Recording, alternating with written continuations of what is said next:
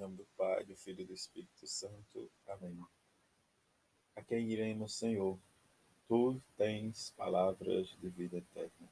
Sábado da terceira semana da Páscoa. Evangelho de João, capítulo 6, versículos 60 a 69.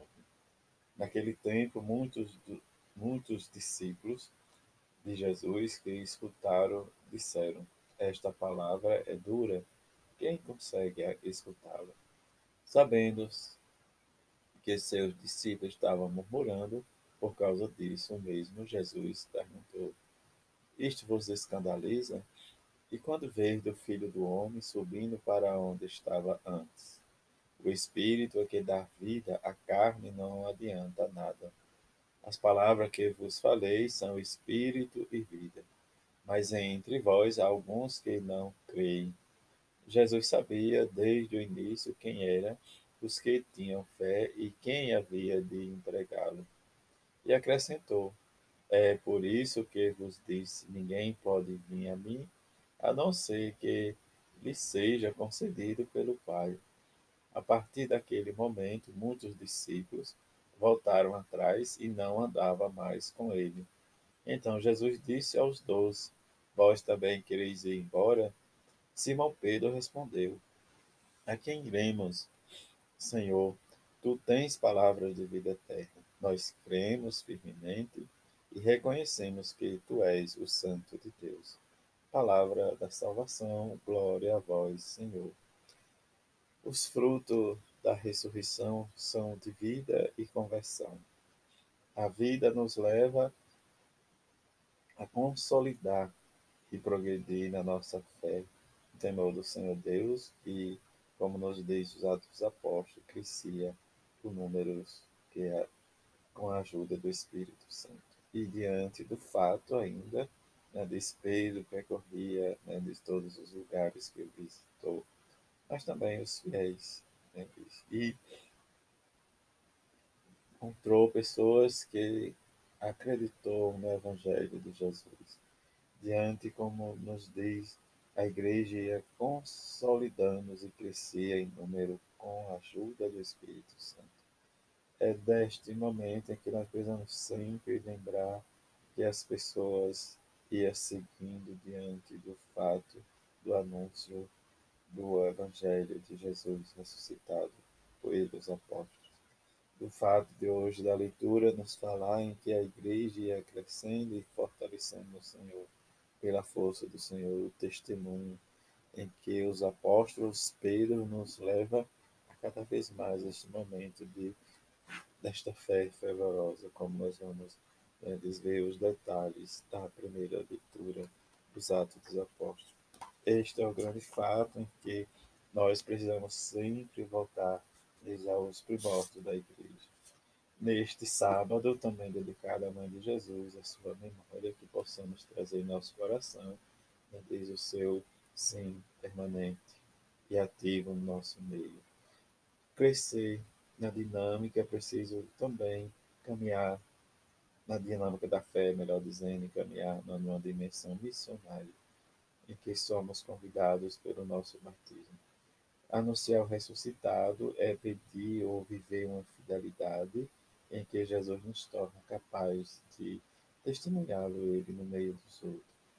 Diante, né, desde o levanta-te e anda, o levanta-te, né, desde o do milagre que nós às vezes nos venciamos, é o apelo da fé, que é a semente da conversão. O anúncio mais discreto, mais eficaz, em que nós anunciamos e damos a nossa vida em nome de Jesus da nossa forma, da nossa vida. A conversão nos leva a viver e a escolher sempre o caminho. Mas a nossa fraqueza, a fraqueza humana, nos leva a às vezes o desânimo e não querer anunciar o Evangelho porque nos custa e diante da nossa fragilidade, às vezes nós dizemos que a nossa fé está insuficiente. Mas é preciso olhar que Jesus diz na boda de Canaã, encher as nossas talhas de água para que Jesus transforme em fé.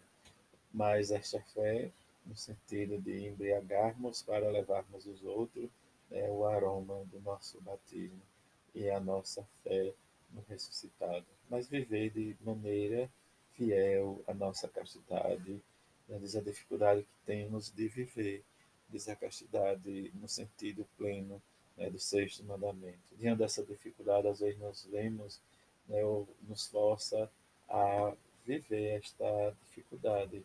Como viver uma castidade? Aí vem a fé, o amadurecimento, o conhecimento profundo da palavra de Jesus, é, as nossas quedas, mas não somente uma fé, mas uma adesão profunda em Jesus Cristo.